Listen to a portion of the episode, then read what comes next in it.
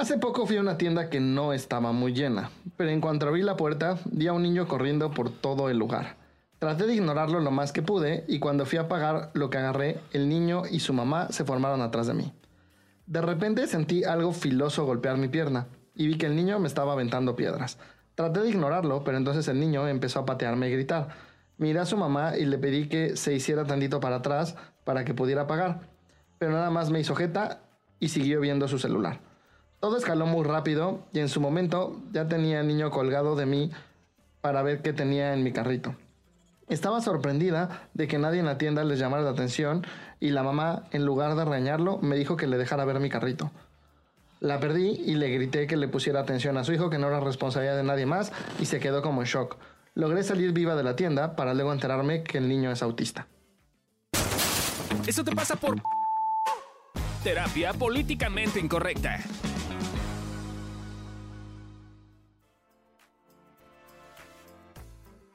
Oh. Duda uno, ¿cómo se enteró que era autista después? No sé. Mm, se encontró al mismo niño con su papá y el papá le explicó. Ah. y el papá sí le ponía atención y no estaba en el Eso celular y le ponía límites. Ah, o sea, porque el hecho de que sea autista ya justifica que yo esté en mi celular y lo deje ser un pequeño salvaje. eso te pasa por justificar, ¿no? O sea, como... Ajá.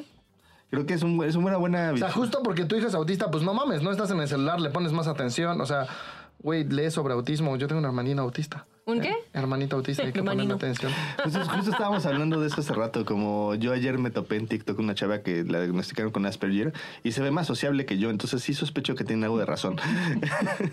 entonces, este, pero bueno, independientemente, independientemente de eso, creo que la etiqueta en sí, eh, justo hay como una gran parte de la Asociación Psiquiátrica de Estados Unidos que ya no usa los diagnósticos, porque justo lo que provoca, en, por lo menos en muchas partes de la sociedad, es eso, te lleva a una justificación de decir, pues güey, es que sí soy, ¿no? O sea, soy autista, entonces pues como soy autista, güey, entonces tengo derecho de- ver tus cosas y me importunarte, güey, porque soy autista o soy no sé qué. Y no, no ayuda como a este, a ver, vamos creando, aunque tengas una dificultad, vamos creando una cosa que puedes ir diferenciando poco a poco para que este cuadro que el día de hoy tienes se cambie a otro cuadro, ¿no? O se cambie un cuadro menos drástico de lo mismo, ¿no? Sí, en vez de que vaya empeorando porque no tuviste la contención y el trato adecuado. Sí, sí. O sea, sí, lo dicen un poco de... O, o inclusive, o sea, deja tú eso, está bien, güey, tiene un puto autismo así.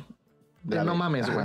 Pues le explicas a la persona adentro, oye, Sí, disculpe, no le haces mijo. jeta, ¿no? No, no le haces jeta. Y sí, o sea, a mí lo que me alarma es que estaba en el celular, güey. Sí, sí. O sea, ni con autismo ni sin autismo estás en el celular, güey, cuando tu hijo está así, güey. Sí, no. No, No, o es- sea, es, es como, güey, no mames, Pero es como tener tu esta hijo. justificación este, interna de, ah, bueno, mi hijo es autista, entonces todo el mundo tiene que Aguantárselo y aguantarse y- el pedo, o sea, aunque y no se lo explique, ¿no? Fumárselo. putos, aguántense Ah, a mi hijo. Sí, porque yo no tomo ácido fólico. Broma, gente, broma. sé que no tiene que ver con eso. Lo que yo he visto de repente con papás que a veces me han llegado incluso a consulta así, es como, como sentirse con, pues si yo ya me lo tengo que fumar, como, como esta sensación de ya le toca a los demás, denme tantito un respiro, como tengo derecho a descansar. Pues tú elegiste tenerlo, güey. Yo por eso no quiero Pero tener hijos, güey. agarran eso, ¿no? O sea, eh, creo que es como de... Como Como, sentirse la, con derecho, como ¿no? el a sentirse con derecho porque es muy difícil la situación y entonces es como, como tengo permiso y tengo derecho a descansar de vez en cuando, pero pues en- pero creo que hay contextos y hay momentos, ¿no? O sea, no es como tengo permiso y derecho en una, en una tienda en donde está lastimando a alguien más. Pues probablemente no es el momento de tener Ajá. permiso y derecho de descansar de mi hijo. Justo. Sí, que además el, el- el nivel de autismo pues no era tan grave, porque si hubiera sido tan grave, pues hubiera tenido su propio mundo y sus propias cosas y no hubiera estado interactuando Jodiendo con a alguien. ¿no? Ajá.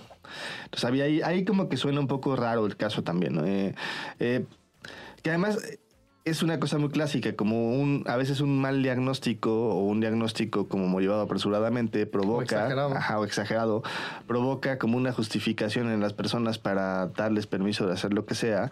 Y yo diría, tengamos cuidado con, con ese tipo Sí, de este, cosas. este de- de que se puso de moda otra vez, que se ponía de moda cuando yo era niño, el TDAH. Ah, sí. No, es como, güey, tengo TDAH, por eso no me concentro. Y les platico mi historia. Y yo también fui diagnosticado con esa madre y me tardé, no, no sé si les he platicado a ustedes, escuchas, que estudié física y llegué a tener muy buen promedio. Y mi secreto era estudiar dos horas diarias. Pero la primera vez que me fui a la biblioteca, literal, me senté y de repente llegaron y me dijeron, joven, ya vamos a cerrar. Ni abrí el pinche libro. Pasaron siete horas en las que yo estuve viendo la ventana, pues porque mi atención no estaba entrenada.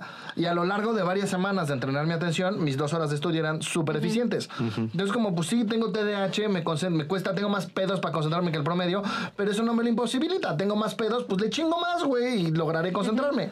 Sí, como que a veces se nos olvida que el diagnóstico per se no es una etiqueta de nuestra forma de ser inamovible, sino que se trata de, ah, bueno, es una descripción que muchas veces habla de algo que puede ser que me cueste un poquito más de trabajo, pero O un que- chingo más, güey, pero... Ajá, pero que pues no es como ya no hay salida, pues, ¿no? Pues sí, yo- a ver, yo sí creo que hay que hacer una distinción en, en ciertas etiquetas que pues sí, no hay salida, como autismo muy grave, Sí, sí. como esquizofrenia, muy grave. grave. Pero güey, la mayoría de esas personas no están... Funcionales, ni Ajá, No van a no. la tienda con Exacto. sus mamás. El resto de los mortales, güey, sí tenemos etiquetas funcionales y sí podemos hacer algo con eso. Me acuerdo ahorita del caso del matemático este que ganó el Nobel por teoría de juegos, justo. No hay Nobel por teoría de juegos. Ah, no, es de economía, es de economía, claro. Economía, por sí. Pero es que también se ganó Pero- la FIL, no la... ¿Se ganó también la FIL? No. ¿Se llama la Phelps? La- Sí, sí ganó la otra. Según yo sí, ¿no? Según yo, nada más se ganó el Nobel. ¿Cómo se llama la Pero bueno, no sé, más. la otra. Pero justo, justo por teoría de juegos. Este, y bueno, él tenía esquizofrenia y según tengo entendido, no, bueno, no sé, no revisé si está con vida o murió. Es una disculpa si ya murió. Pero hasta donde yo sé, eh, él se maneja con su esquizofrenia sin medicamento. Entonces, y es una persona que sí alucina, que sí ve. O sea, alucinación desde la psicología, para que un lo tengamos como de acuerdo, es tener un objeto ahí que no está, que nadie más ve, ¿no? O sea, entonces es percepción sin objeto. No, Si yo no ganó escu- la FIL, tiene razón, nomás ganó la- Ah. el de economía. si yo, escucho, si yo escucho un ruido y nadie más lo escucha, o soy Superman y biónico, o hay una alucinación. Si es una voz que está muy cerca y muy fuerte y nadie más la escucha, es una alucinación. O sea, y hay gente que puede vivir normal, en una vida normal, con alucinaciones. Eh, nada más aprenden, tienen trucos, tienen mañas para saber cuándo es una alucinación y cuándo no. Y, y- y es un poquito como irse entrenando a... Y, a veces hacemos eso, ¿no? Como que decimos... Creo "Es que es yo- mucho rendirte y aceptarlo, porque Ajá. es, es este pedo de... A mí me pasa mucho con el físico, ¿no? De, güey, ¿por qué no soy Alfonso. Herrera que, o mi amigo Félix Cáñez, ¿no? Que entro y las viejas lo ven, güey, ¿no? Para no ser un famoso. Tiene mucho pegue, güey. A Sí, ti te sí, gustan sí. los simios blancos, güey. A las mujeres les gustan los hombres. Eh, pero tiene un chingo de pegue y digo, no mames, ¿por qué no soy ese cabrón, güey? Pues no soy, güey. Soy este, ya. Es lo que hay. No, pero, pero es como no abrazar, de repente no abrazar eso y estarte peleando con, pues sí, güey, puta vida es injusta, ya. Acéptalo, ¿qué va a hacer con eso?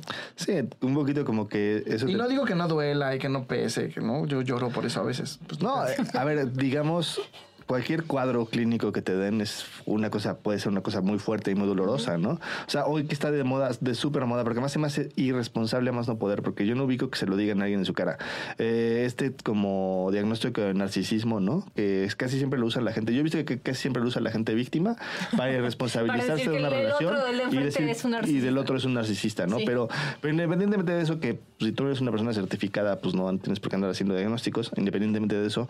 Eh, sí creo que si, por ejemplo, te das cuenta de que de repente vives en un mundo en el cual eres tan egocéntrico que solo te ves a ti y nada más ves cómo cuidarte y sientes que estás en un mundo agresivo y, y estás manipulando tu mundo a tu alrededor, pues yo diría, eh, uno, pues date cuenta que te la pasas sufriendo, dos, pues ahí empezamos. O sea, acéptalo y podemos empezar a construir algo.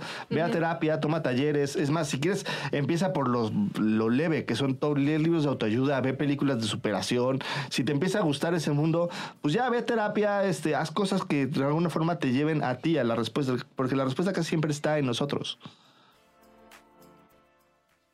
Que lo cuéntame, ¿verdad? Confirmo. Ya. Entonces, si llegaste hasta aquí. Eso te pasa por tener putos hijos y no criarlos, pinche vieja. Háganse cargo de sus hijos. Eso te pasa por usar etiquetas para justificarte. Sí. Y no haces cargo de tus hijos. Si tienes hijos, hazte cargo. Y bueno, espero que nos manden sus casos dentro de poco. Nos veremos pronto. Cuídense. Bye.